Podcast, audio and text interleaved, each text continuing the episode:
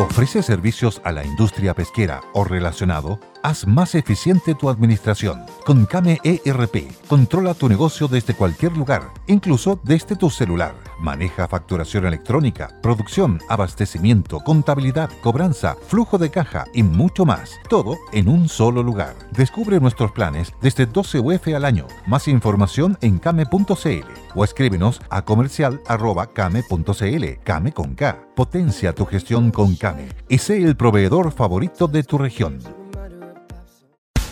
Conoce y disfruta Secretos de Asador. Un asado de tira o punta de ganso asada. Las imperdibles Baby Back Ribs o una plateada del asador. En solo dos simples pasos y 30 minutos. Solo debes calentar, dorar y servir.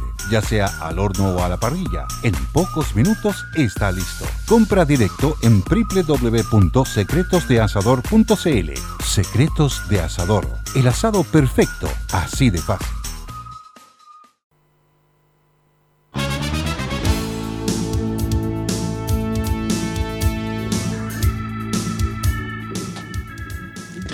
Muy buenas tardes. ¿O estamos al aire en Facebook? Estamos al aire. ¿Estamos al aire o no estamos al aire? Estoy ansiosa.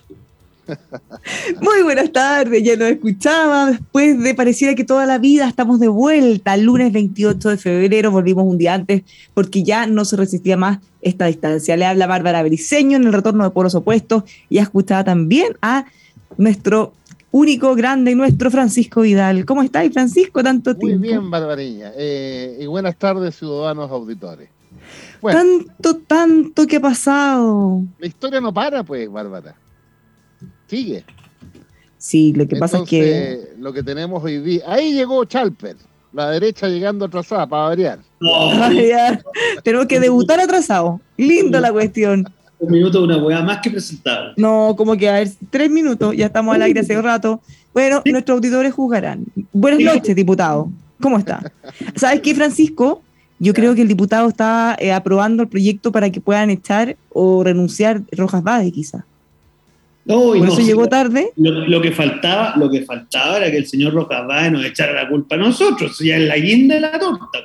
Mira, pero expliquemos eso porque yo lo vi nomás, pero no lo pesqué. Mira, le voy a explicar porque, eh, dado que estuvimos un mes fuera, vamos a empezar a hacer mezclas entre lo que está pasando ahora, lo que pasó antes, dependiendo cómo se vayan dando los temas, pero esta es la bomba del momento. todo, era, todo era calma, todo era tranquilidad dentro de momento súper tenso, ya hemos visto, tanto dentro como fuera de Chile, hasta que hoy día en la mañana nos despertamos con un video del convencional Rojas Bade todos saben que engañó a toda la ciudadanía, se hizo pasar por enfermo de cáncer, y bueno, y ya todos conocen la historia. Él hace cinco meses no participa en la convención de ninguna forma. Y según él estaba donando sus sueldos, no, nos consta. Bueno, hoy día sale un video en sus redes sociales diciendo muy temprano que él considera que como no puede renunciar, su obligación es volver a la convención, dado que no puede renunciar, y que no existe un mecanismo de reemplazo. Entonces, él no le puede fallar a sus votantes. Y se generó toda una batabola. Un par de horas después, la presidenta de la convención afirmó que les había llegado formalmente una comunicación de parte del convencional anunciándoles que mañana vuelve. Así, tal cual. Entonces, imagínate esta bomba atómica sobre la convención, como si ya no tuvieran suficientes problemas, opinión pública, algunos distintos de comunicación, entre otros bueno, todos los convencionales, presidenta, vicepresidente, ex vicepresidente, pidiéndole que por favor no vuelva, que como tiene ese descaro, el daño que le va a hacer a la convención es inconmensurable. Y también dentro de las presiones están la que mencionaba el diputado, para que el Congreso arregle de una vez por todas este problema. A ver, pero eh, explícanos, estoy como auditor aquí. ¿Y cómo podría arreglarlo el Congreso? A ver, ya, partamos primero por hacernos la pregunta si es que eso no es posible que él renuncie, ¿ah? porque hay un tema interesante aquí. Mira, el artículo 60 de nuestra constitución, de nuestra vilipendiada actual constitución, establece las causales de cesación en el cargo. Y una de esas causales de cesación, inciso final, es cuando, fíjate lo que dice, los diputados y senadores podrán renunciar a sus cargos cuando les afecte una enfermedad grave que les impida desempeñarlos y así lo califique el Tribunal Constitucional. Entonces, lo que se argumenta por algunos es que esta persona, a juicio del abogado de él, una cosa sí entiendo, tendría efectivamente algunas dificultades que yo creo que quedan bastante manifiesto y podríamos discutirlas, de asumir su cargo. Algunos dicen que podría declararse el interdicto. Bueno, ahí agrego, porque cuando salió todo este escándalo y el abogado lo defendió, ¿se acuerdan? Él decía que eh, el convencional no tenía las enfermedades que había dicho, pero que sí tenía otras graves. Claro. No me acuerdo si era otra u otras, pero según su abogado, él sí está enfermo grave, de otra enfermedad, que por estigma social después dijeron que no, se había especulado mucho respecto a cuál era, pero finalmente ahí quedó. Lo que pasa es que al final la pregunta es ¿qué enfermedad es inhabilitante para ejercer este cargo? Es que quizás no tiene ninguna enfermedad y todo, todo, todo una mentira. No tengo idea, pues, Bárbara. Yo la verdad que lo que me sorprende es que este señor evidentemente tiene una ilegitimidad de origen para asumir. Hay que reconocer, y ahí quizá el Congreso podría innovar respecto de algunas otras causales de cesación en el cargo. Por ejemplo, aquel que obtiene su cargo de manera fraudulenta. Podría ser. Pero, pero de ahí a que no tenga herramientas para renunciar, oye, como dice un ex fiscal, somos hasta las 12 nomás. Ahora hay, hay, complot, hay muchas teorías de periodistas, hay gente, de opinólogos, de todo, que esto es, es una operación política burda, que, hay, que casi que facho, que, está comprado por alguien de ese sector o de los. No, yo cierro con esto porque me encantaría saber cómo lo ve Pancho, pero, pero para serte franco, este no, yo creo que yo creo que la vuelta de este sujeto es un baño, perdón, ciudadano de mierda a la convención. sí porque alguien que logró su escaño mintiéndole, no solo a sus electores, le mintió al país en la franja electoral. Entonces, por favor. Pero si era parte de la primera directiva de la convención, esto se le olvidó. Alguno era vicepresidente. Exactamente, Casi, casi, era casi era, como, y era como el guaripola de la convención el primer día, aquel 4 de julio. Entonces, yo creo que hay que buscar la fórmula para que para este sujeto no, no vuelva. Y si vuelve, y habrá que buscar la fórmula legal, obviamente, no puede ser de otra manera.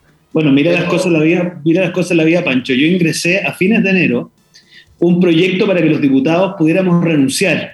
Porque ¿sabes qué pasa? Eh, habrá que pulirlo. Yo dije por una causa grave y habrá que ver qué se integra por causa grave estoy abierto a conversarlo, pero sabes que tener cargos irrenunciables es muy complejo porque la vida es demasiado diversa para que alguien pudiera eventualmente, por situaciones que lo hacen impedido, poder renunciar y que generemos un mecanismo de reemplazo. Efectivamente, hoy día la renuncia llana no existe. O sea, tú no puedes renunciar al cargo parlamentario y por ende tampoco al cargo convencional. No existe la renuncia. Una cosa, pero en la constitución vigente existe esa norma que si un parlamentario se ausenta sin justificación por más de 30 días, ¿cesa en el cargo?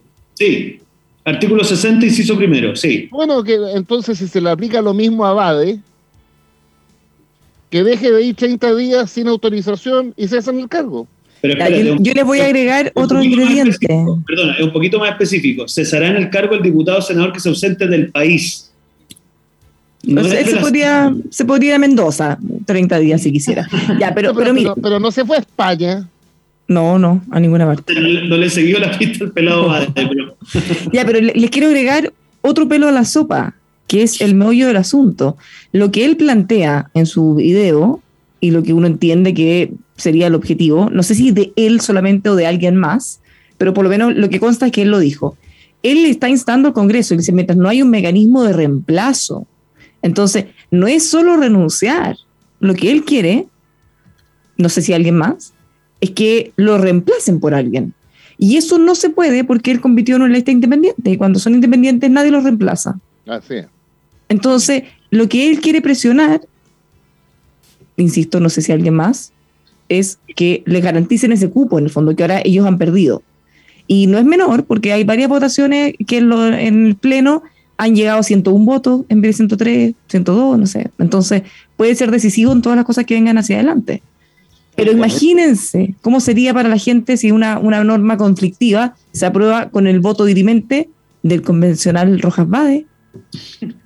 Bueno, tremendo problema para la convención es de esperar que por el bien de la convención y de lo que se está redactando, este sujeto no, no, pueda volver. Esa es mi opinión. Ahora, el presidente de la convención fue muy duro, ¿ah? muy duro, por favor no vuelva, una cosa así leí. Sí. Sí, le dijo, por favor. imposible también, pues sin pegarle ni nada, pero bueno. Es que, ¿por ahora, en estas conspiraciones, ¿por qué querrá volver? ¿De dónde habrá salido esto? ¿Por qué ahora? ¿Qué, le, qué está pensando? ¿Ah? Yo no sé. Yo había leído que se había ido a España, fíjate. No, no, no, se ha ido a España. No, Ahora, ya, que ya, que estamos en las conspiraciones, han habido algunas votaciones raras. Sí, pues. Están nerviositos porque se pueden quedar abajo por un voto. Entonces el voto de Rojas Vade también suma, ¿no? Nada más depende para qué lado vote también. ¿En qué comisión está? voy a mirar en qué comisión está, porque no me acuerdo en qué comisión está este gallo. No, yo creo que no alcanzó a estar en ninguna. Acuérdense que él se salió a principio, principio. Entonces, cuando distribuyeron las comisiones después del reglamento, todo eso, él ya no estaba. Así que no. Y él tampoco, él tampoco alcanzó a ser vicepresidente, fue, estuvo a punto, pero, ah. pero no alcanzó. Se salvaron. ¿No hay en la comisión de ética nomás? Bueno, ¿de ética será? no sé. bueno, eh, Bárbara, eh, ya, pero yo creo que tenemos que también hacer un aporte en nuestra conversación al suceso mundial que está ocurriendo. Sí, pues, ya ese era el paréntesis porque es como la bomba del día en Chile, pero hablemos de las bombas que están cayendo en Ucrania. Y ahí le quiero decir, ciudadanos, que estamos en presencia de una guerra comunicacional a través de las redes impresionante y, me he dado cuenta que, que, se distorsiona la información, por lado y lado. ¿eh? Pero siempre.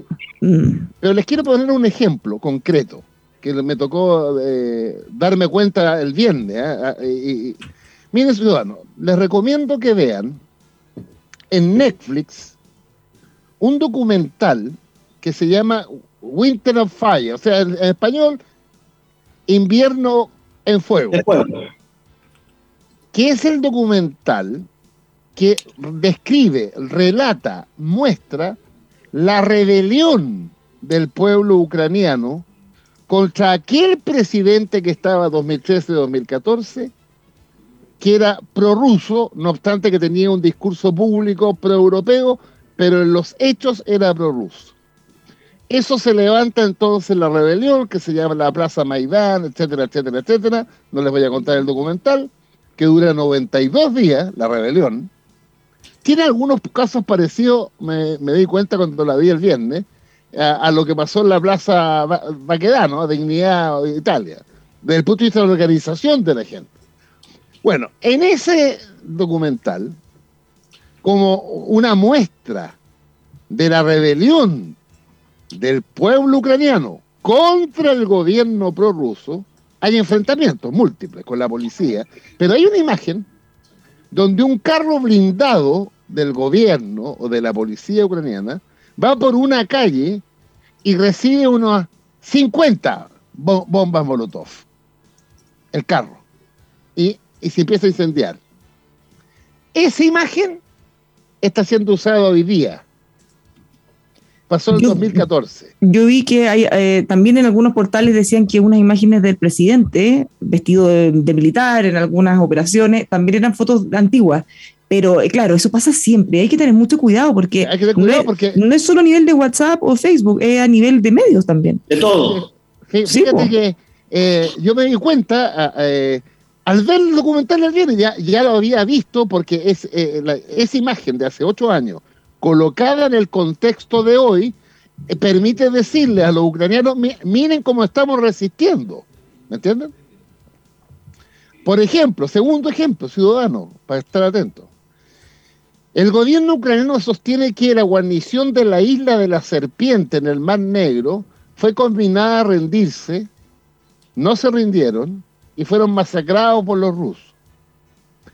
Hoy, la prensa soviética, eh, perdón, rusa, muestra la rendición de los ucranianos, todos vivos, que se les entrega bebida y comida, y se les sube a unos buses para llevarlos a prisión en Crimea. ¿Te fijan? Sí, es un tema. Ahora, corrígeme, Pancho, pero una de las cosas más complejas que hoy día con las redes sociales se ha hecho ingobernable, pero la comunicación en tiempos de guerra es fundamental. En el caso de Rusia, en el caso de Rusia, corrígeme también, eh, como tienen mucho manejo de la comunicación interna, les importa bastante poco la opinión que tenga la comunidad internacional, mientras la comunicación interna en Rusia sea la que ellos quieren. Control, claro. claro. Entonces hay un tema ahí muy complejo, porque obviamente la simpatía de la comunidad internacional, uno diría, esto tiene que impactar firmemente en el apoyo interno a Putin, pero cuando tú manejas la comunicación interna, la verdad es que eso se hace más difícil. Obvio que hoy día es más, es más complejo de manejar. Ahora, a mí me tiene impresionado la, la frialdad de este hombre.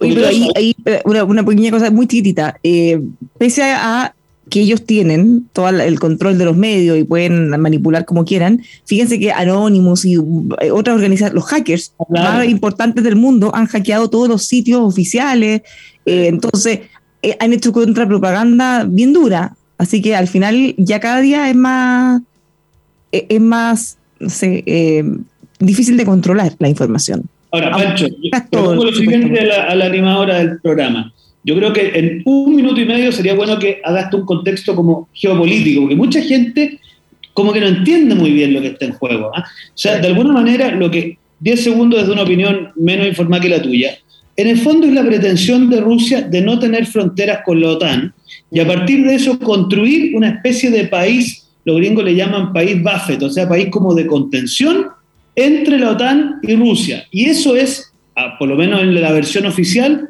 la motivación que tendría el gobierno de Putin para tomar control, a juicio de algunos, de toda Ucrania, a otros de la franja que colinda con Bielorrusia por arriba y por el lado este con eh, Rusia. Pero eso y no olvidar que eso fue territorio ruso y ellos siempre han tenido la aspiración, soviético, soviético, soviético, siempre han tenido la aspiración de volver a. Ya, pero cuéntanos, Francisco, y ahí nos vamos descolgando para hacer baja. A ver, los hechos, ciudadano auditor, cada uno puede interpretar, pero a partir de los hechos, los hechos son uno solo. Eh, Ucrania existe desde 1921, cuando se creó, fíjense el nombre, Unión de Repúblicas Socialistas Soviéticas. Ahora, la cultura ucraniana, las tribus originales vienen del siglo VIII. ¿ya? Y en Kiev nació esa cultura, que es la capital actual de Kiev en el siglo VIII surgen, por así decirlo, las, unas tribus se van a Rusia, otras a Georgia y otras se quedan en Ucrania. Ahora, rapidito volamos 12 siglos y llegamos al siglo XX. Ucrania era una de las 15 repúblicas socialistas soviéticas. El Estado soviético, no ruso, tenía 15 repúblicas y 6 regiones autónomas.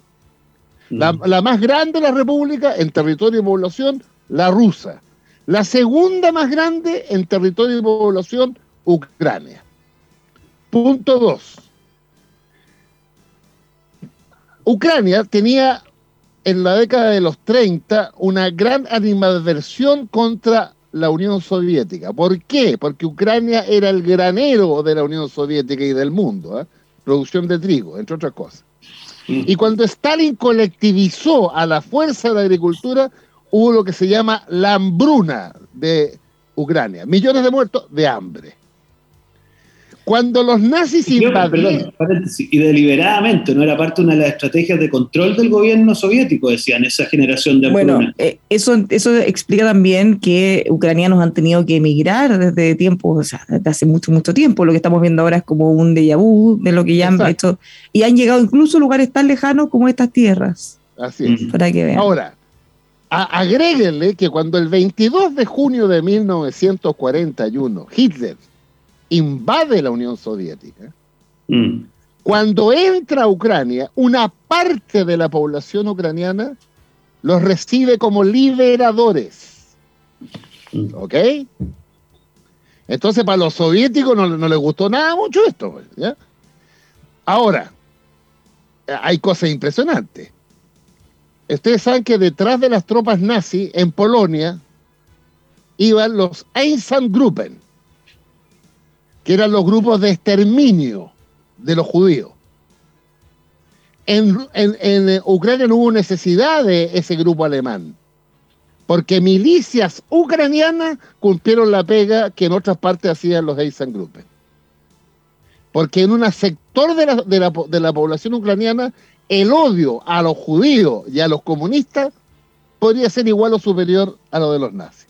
Bueno, ahí se entiende lo difícil que es mirar esto, porque el presidente Putin dice que tiene que desnazificar. Es que hizo relación con lo que estoy contando. Claro, entonces, Y, la gente le dice, pero ¿cómo si el presidente actual es judío, y es descendiente de un sobreviviente del holocausto? Entonces, claro, efectivamente conviven con esta parte negra de su historia, en la que en algún momento los mismos ucranianos, o parte, para no, obviamente no hablar todo, pero fueron mismos ucranianos los que asesinaron brutalmente a judíos también. Entonces, mira, al final nada, nada, está en blanco y negro, todas las cosas se van mezclando. Exactamente, miren, más de alguna vez hemos visto películas de campos de concentración. Hay tanta película. Recuerden alguna vez haber visto que los guardias del campo no eran alemanes. No, pues eran mismos judíos. Eran unos tipos vestidos de negro no, o mismos presos.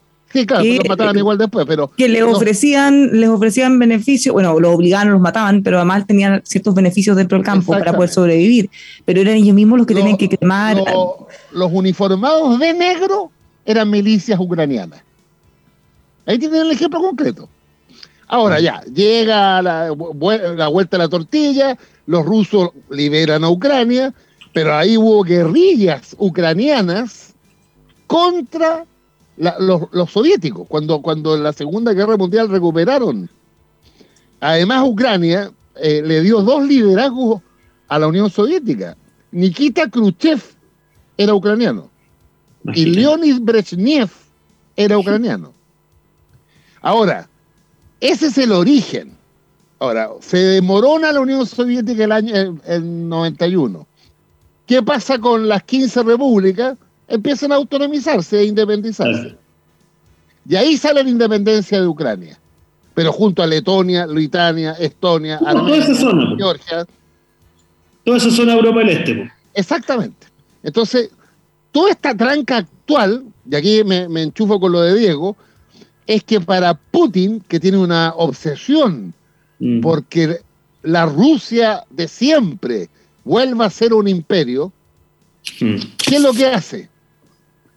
se entiende con los bielorrusos, se entiende con los moldavos, interviene en Georgia y no, no, acepta que Ucrania se vaya a la Unión Europea y a la OTAN. Y tú adelantaste algo que lo escuché en la mañana. En, en, política exterior, cuando un país potente quiere que su frontera sea neutral, se llama la finlandización de ese país. Y esto tiene que ver con Finlandia. Porque Finlandia fue aliado de los nazis en la Segunda Guerra Mundial. Pero los soviéticos le ganaron a los finlandeses. Y cuando empezó la Guerra Fría, en vez de que los soviéticos invadieran Finlandia, como lo hicieron con Checoslovaquia, Polonia, Hungría, Rumania, Bulgaria, lo que hicieron es un acuerdo con los, con los finlandeses. Ustedes están al medio, no son ni del Pacto de Varsovia, lo nuestro, y tampoco de la OTAN. Entonces lo que la aspiración de Putin es que Ucrania se quede donde está, o sea, neutral. Vamos a seguir comentando esto a la vuelta. Estábamos tan entretenidos, pero ya me están llegando ahí el, corte.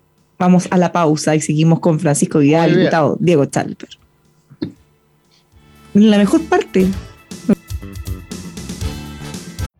Every day we rise, challenging ourselves to work for what we believe in. At U.S. Border Patrol, protecting our borders is more than a job, it's a calling. Agents answer the call, working together to keep our country and communities safe. If you're ready for a new mission, join U.S. Border Patrol and go beyond. Learn more at cbp.gov/careers.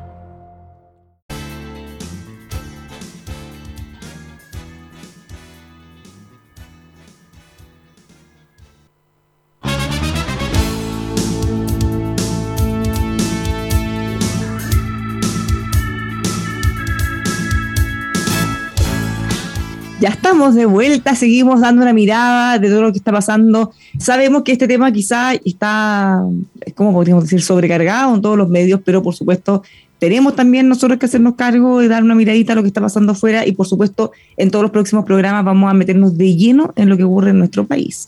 Pero para cerrar el ciclo que estábamos muy entretenidos antes, Francisco, Eh, porque además muchas veces la gente, eh, sí, informaciones parciales, pocas veces te cuentan la película completa, uno trata de hacer como el, como el cuento redondito en el fondo, que es lo que estamos tratando de hacer para que todos quienes nos escuchan entiendan qué está pasando.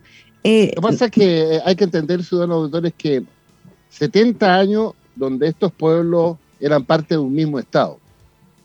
Entonces la presencia de rusos en Ucrania no es nada extraordinario. Fíjense que en, en Letonia o Lituania, no me acuerdo cuál de los dos, hay más rusos que letones. Porque eran migraciones voluntarias e incluso Stalin hizo eh, migraciones obligatorias. Y además, todas las guerras civiles que eh, hemos visto en los últimos 30 años, desde que se acabó la Unión Soviética. A ver, un ejemplo. ¿Se acuerdan ustedes de los chechenos? Sí, Chechenia, la guerra chechena que fue salvaje. Bueno, los chechenos querían ser autónomos, no depender de Georgia que uno de los, eh, era una de las 15 repúblicas soviéticas. Eh, en cada, prácticamente en cada una de las repúblicas, ex repúblicas soviéticas, cuando se autonomizaron, cuando se independizaron, quedaron minorías que vivían por dos o tres generaciones. Y esas minorías querían autonomizarse de los autonomizados o bien pasar la frontera y ir al otro lado. Ahora, mira, sin ser experto como Pancho en el tema, yo una cosa que he podido leer y reflexionar, y aquí me meto en terreno más minado, ¿ah?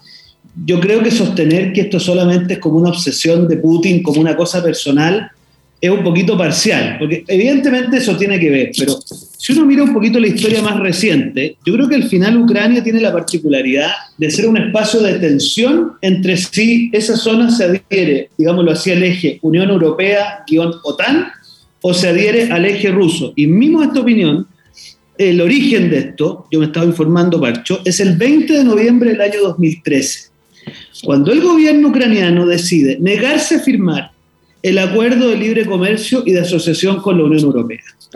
Y al día siguiente, 21 de noviembre del 2013, comienza, mira la vuelta de la vida, la llamada Revolución de la Dignidad en Kiev, que es un conjunto de universitarios y gente que se levanta contra el gobierno ucraniano en protesta por su no participación de la Unión Europea. Y fíjate que esto deviene en el derrocamiento de un presidente cuyo apellido es, me informé, Yanukovych, que está siendo derrocado. Y ahí empieza toda esta seguidilla de polémica que le llaman la guerra de Donbass, donde en definitiva es toda esa zona que Pancho ha comentado muy bien, entre esta pugna entre si se termina adhiriendo a, por decirlo así, el eje de Rusia o más bien se inclina hacia el eje de la OTAN y la Unión Europea. Y los dos lugares en disputa más relevantes son Lugansk y Donetsk, que son en el fondo los, corazones donde hay referéndum. la semana pasada se declararon independientes de Ucrania y formaron las, las repúblicas populares de esos nombres. y fueron los dos líderes a Moscú a decirle a Putin, apóyenos, ayúdenos. Y entiendo, y entiendo que, corrígeme, hay también mucha información de que hay financiamiento por parte del gobierno ruso de grupos separatistas en esa zona. Y que todo esto se vio además incentivado por la anexión de Crimea. Entonces hay toda una... Entonces yo siento que acá, claro, hay cuestiones individuales, los líderes, especialmente el señor Putin, eh, obviamente hay una cuestión personal, pero también hay cuestiones geopolíticas. Eh, mira, acá hay billones de cosas que uno podría comentar, la dependencia de Alemania y de Francia de, eh, claro, del gas ruso y cómo eso los limita en su capacidad de quebrar relaciones, todo lo que significó el quiebre bancario de sacar a los rusos del sistema SWIFT, que en el fondo para los que nos están escuchando es que no puede formar parte de las transacciones bancarias internacionales. Eso para cualquier país es un golpe muy duro. Y es que eh, nos estamos saltando ahí un paso para terminar este cuento redondo, como decíamos. Primero ya, ya entendimos el contexto, que es mucho más complejo, tiene varios blancos, negros, grises, matices, ¿cierto? Pero lo que es impresentable, y el mundo lo ha visto así, es que pese a todo eso, el presidente de Rusia se sienta con el derecho de invadir Ucrania en la forma que lo está haciendo. O sea, eso no tiene ningún matiz en cómo lo está mirando la gran mayoría del mundo. Las muertes, la forma en cómo lo está haciendo, una guerra a esta altura de la vida, que incluso en algunos momentos para algunos podría haber sido un detonante incluso de una tercera guerra mundial, cosa que ya pareciera estar totalmente descartado. Pero eso es impresentable y ha generado en un principio la condena media tibia, pero con el paso de las horas y la resistencia, probablemente la resistencia que han tenido los mismos ucranianos, ellos mismos, personas comunes y corrientes, profesores, eh, escritores que han tomado las armas, mujeres que se han también puesto en la fila de la, en la primera línea, han conmovido al mundo y se han empezado cada vez a sumar sanciones más severas, pero de verdad, no simbólicas como las primeras que se habían anunciado. Pancho, perdóname 10 segundos. Yo creo que el rol del presidente de Ucrania, que ha hecho una puesta en escena muy correcta en mi opinión, y la presión interna de los países ha hecho que una reacción inicialmente tibia, estoy pensando en Alemania, estoy pensando en Francia, estoy pensando en Estados Unidos, ha tenido que ir aumentando. Yo no me imaginaba, no soy experto nuevo, pero que Alemania ya despacha armamento es porque efectivamente la presión interna tiene que haber sido mucho. Y algunos especulan que Putin esperó la salida de Angela Merkel como parte de sus elementos de juicio para hacer esta operación. Entonces, hay, hay, hay muchos, o sea, no sé, yo, yo siento que estos son los temas que nunca nos van a terminar de, de, de, cuajar en un 100%, pero obviamente acá hay una cosa muy sofisticada que tiene que ver con un dominio geopolítico de la zona por parte de Rusia. O sea, ese, ese, ese, y la pregunta es cuánto Europa está dispuesta a ceder yo entiendo que no es tan simple como declararle la guerra. Además, para los que vemos todo afuera, que el Consejo de Seguridad de la ONU esté presidido junto por Rusia y que tenga además poder de veto, te dice, todo enreda la capacidad que tiene la comunidad internacional de reaccionar ante una cosa como esta. Entonces, la no guerra tiene dos explicaciones procedimentales. Primero, las Naciones Unidas, que podría haber ordenado la intervención, como ha ocurrido en otras partes, ciudadanos. En las Naciones Unidas tiene un grupo que se llama Consejo de Seguridad. Ahí se toma la decisión. Son 12 países. Siete países, de los 12, van turnando. A Chile le tocó varias veces.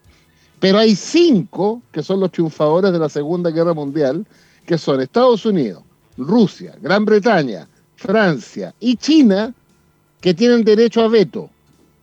En consecuencia, si uno de los cinco dice que no, no hay resolución de Naciones Unidas. Entonces, ocupa esa posibilidad de veto para salvarse ellos mismos. Exactamente. Acuérdense de Bush 2004, Irak. Claro. Bush no, no tenía el apoyo total. ¿Qué es lo que hizo? Se saltó las Naciones Unidas e invadió Irak. Bajo el argumento, ojo, bajo el argumento de que era una guerra preventiva, no una intervención militar. Mira. Exacto, claro. Y, y destruyeron Irak. Oye, mm. y lo segundo es que la OTAN, que hoy día son como 30 países, sí, son varios, porque se, han ido sumando los que eran socialistas de Europa del Este, la OTAN tiene eh, este, esta regla uno para todos, todos para uno. Si Ucrania hubiera sido miembro de la OTAN y Putin la invade, esa era una agresión a los otros 29 países integrantes, que estaban obligados a intervenir militarmente. Por eso que la obsesión de Putin de que Ucrania no esté en la OTAN. Y la amenaza de Putin a Finlandia y Suecia, que no están en la OTAN, ¿qué les dijo Putin? No se metan a la OTAN, porque si no pueden recibir el mismo tratamiento que le estoy dando a Ucrania. Mira, 2004 se anexaron a la OTAN o se incorporaron a la OTAN Rumania, Bulgaria, Eslovenia, Eslovaquia, Estonia, Letonia y Lituania, tal como lo decía en 2004. 2009 se agrega Croacia y Montenegro y el último fue Macedonia el año 2020. Uf, Croacia, Montenegro, Macedonia corresponden a las repúblicas que nacieron una vez que se disolvió la Yugoslavia del mariscal Tito. Para que ustedes vean. Bueno, volvamos a Chile. Oye, pero última pregunta para el tema. A ver, acá ya se especula si es que Rusia va o no a ver, aquí en el fondo algunos dicen que el señor Putin está estirando buscando una negociación de manera de pactar una especie como de franja de contención. Otros dicen que no, que quiere tomar control de toda Ucrania, y otros dicen más bien que no, que quiere hacer como una especie de gobierno compartido. ¿Cómo ves tú desde tu...? No, yo creo que Putin eh, se pasó cuatro pueblos para poder retroceder tres y quedarse con lo que le interesa. ¿Era necesario pasarse todos los pueblos y crear toda esta ola de... O sea, convengamos que Pancho y yo convenimos que éticamente no, ni un pueblo. Estamos analizando. La, real política. La real que escriben en el Facebook que cómo no hemos hecho una condena. Obvio que todos condenamos, ¿eh? porque no nos perdamos. Ya. Es que hago el paréntesis, Pancho. Porque no, por eso, yo, por eso dije, o sea, una cosa es poner el contexto y otra es validar o justificar. Acá en ningún caso estamos validando y justificando, todo lo contrario. Este es un programa de opinión política, pues, obviamente estamos todos partiendo de esa base. Ya, Pancho. Y no, yo creo que Putin eh, se retira de Ucrania en la medida que Ucrania reconozca que la parte este, o sea, eh, el Donbass, ¿ya? Eh, se lo cede a los rusos. ¿Que se lo ceda? Sí, claro. O sea, que, que, reconozca la independencia de esos dos, de esos dos países. Las dos repúblicas, claro. Las dos repúblicas. ¿Y qué tan probable es que eso ocurra?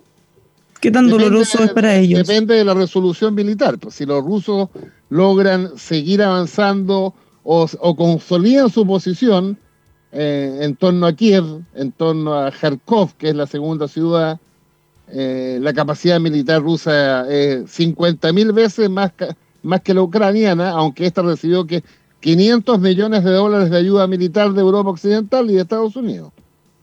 O lo otro puede ser una guerra interminable, localizada ahí, ahí. Transformar eso en una especie de franja de gas. Así es, permanente. Saca la cuenta que, en, el lenguaje militar eh, de, las de las eh, operaciones más difíciles se, llama la guerra urbana o, o guerra de localidad porque ahí la cantidad de muertos y la destrucción es total, porque se combate casa por casa, edificio por edificio, esquina por esquina. Y ahí no queda nada. De hecho, cuando los rusos se fueron sobre Chechenia, Chechenia tenía una capital que se llama Grozny. No quedó nada, piedra sobre piedra. Nunca una guerra terminaría. Y ojalá que pase, bueno, hay poca, hay, no hay tantas expectativas de lo que puede pasar en estas primeras reuniones, ojalá se equivoquen. Ahora, algo indica la reunión del día de la mañana, ¿eh? No, de todas maneras que sí, pues. Pero, ahí a los dos les convenía sentarse, por lo menos, a, mirarse las caras. la batalla comunicacional, claramente Putin la perdió. Sí, no, ya se instaló, a lo menos en Occidente, de que la resistencia ucraniana es mucho más sólida que la que alguna vez creyó Putin que era un paseo. Y el mismo presidente. Crimea, ciudadanos que se tomó por parte de, de Rusia el 2014, bueno, ni un problema. Porque el, 99% de los crimeanos son prorrusos o eran rusos. Bueno, y el mismo presidente que en un principio pocos daban, daban un peso por él, se acuerdan que era comediante, antes no viene de la política, ahora ha terminado como un héroe junto a su gente. Le dieron la posibilidad. Bueno, él, eh, cuéntanos, porque él sabemos, o sea, sabemos su origen justamente en contrapartida a lo que decían de los nazis. Pero cuando uno dice comediante está pensando en un compadre, eh, el Coco Legrano en el Festival de Viña. No, no, no, no, no. Este compadre participaba en una teleserie en la televisión ucraniana. Era el personaje principal, el profesor. Y la historia de la teleserie es que el profesor era presidente de Ucrania, en la teleserie, combatiendo la corrupción, eh, y póngale terminó la serie, se presentó de candidato y sacó el 70% de los votos. Oye, un camino que explorar.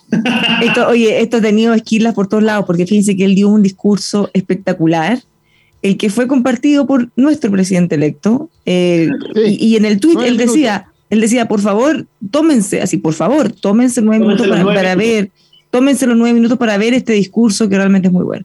Y ustedes no saben la cantidad de fuego amigo Estoy desilusionada de Boris, eh, se pasó 10 pueblos, ¿para qué? Y la cantidad de crítica realmente impresionante. Y eso te da alguna muestra de cómo ese sector ultrón que él tiene a su izquierda le puede dar dolores de cabeza. Porque imagínate la obviedad, lo que estamos hablando, todo el mundo está en el mismo carro, o sea, tampoco es que él haya dicho mucho más que alabar el discurso del presidente. Para sí, sí lo ha valorado en todo caso. Pero ojo, si esto va a ser un tema siempre complejo para Gabriel Boric, porque, a ver, por más que el Partido Comunista manifestó su solidaridad con eh, el pueblo ucraniano, hay que reconocer que el Grupo de Puebla, que algunos pues, claros exponentes del Partido Comunista y los partidos estuvieron con Putin, si eso hay que reconocerlo una vez. Entonces, eso es una cuestión compleja. Yo mandé a hacer, mira, yo mandé por, por barco a pedir una, un cargamento de cabritas preventivo porque en estos temas yo creo que siempre van a suceder eh, esquilas como estas para Gabriel. Y también es licenciado en Derecho el presidente. actor, comediante, guionista, productor, director y político. O sea, es harto más que solo comediante. La frase, la frase nos dejaron solos es una genialidad política total. Porque era verdad, pues. No solo porque era verdad, sino porque les metía una presión tremenda a los gobiernos. Piensa que fue atroz, eh, porque esto fue el jueves, ¿cierto? Y ahí quedó las cosas. Y el día viernes, ya en Buenas tardes Mercado, estábamos comentando que todos los indicadores económicos se estaban normalizando.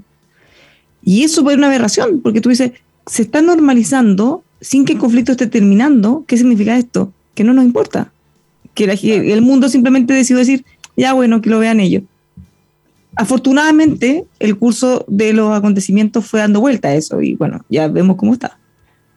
En todo caso, los más afectados, entre otros, de las sanciones, son los grandes multimillonarios soviéticos, dueños de cualquier cantidad de cosas, que se desplazan hacia Occidente en aviones privados y que hoy día no pueden circular, pues, está prohibido le cerraron todos los aires. Y ellos también se enojaron y, le cerraron el aire al resto de Europa.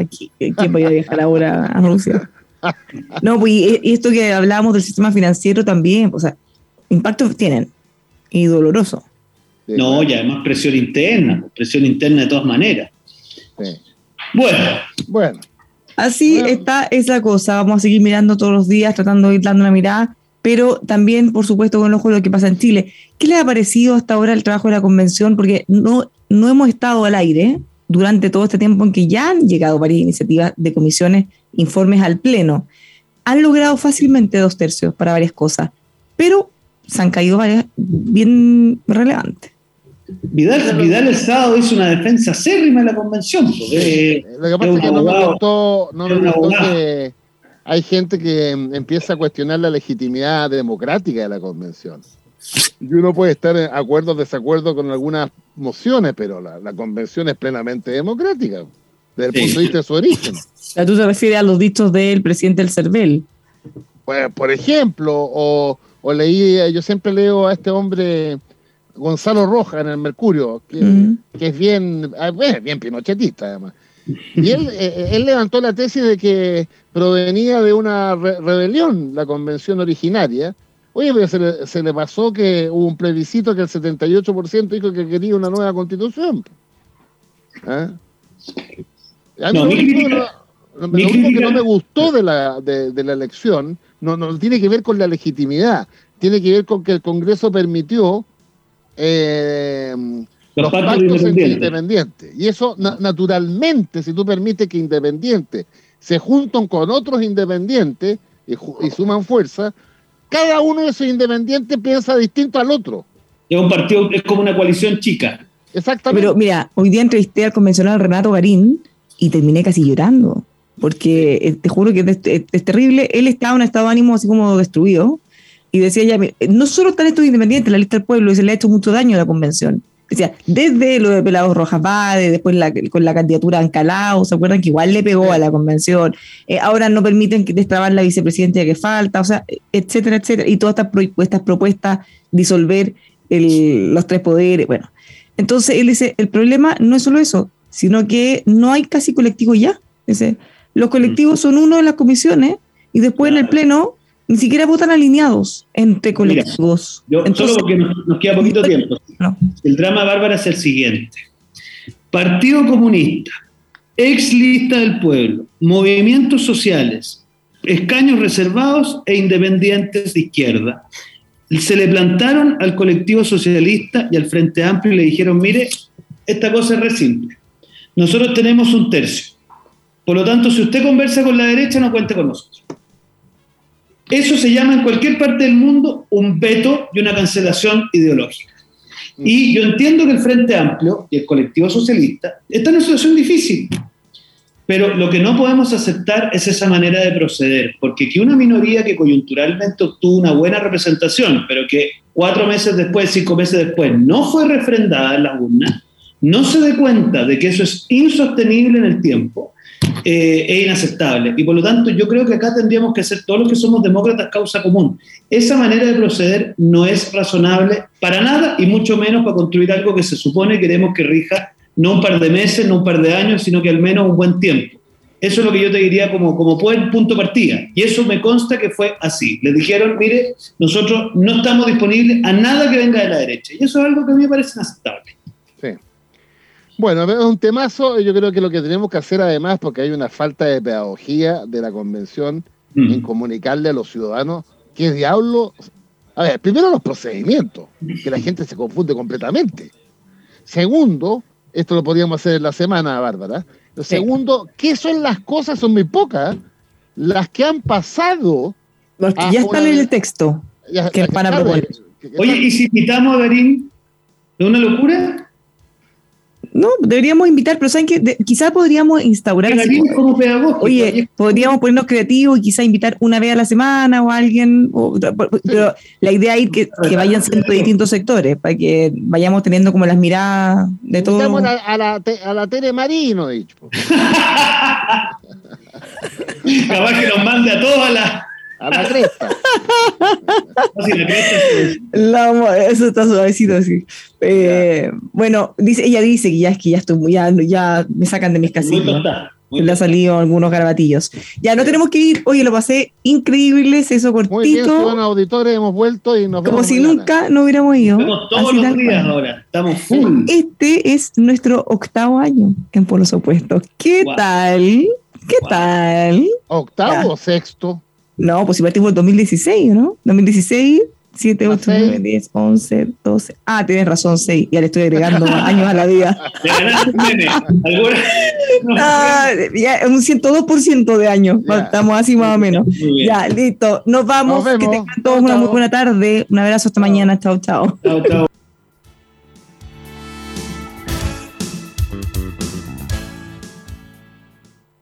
Hello, it is Ryan, and I was on a flight the other day playing one of my favorite social spin slot games on chumbacasino.com. I looked over the person sitting next to me, and you know what they were doing?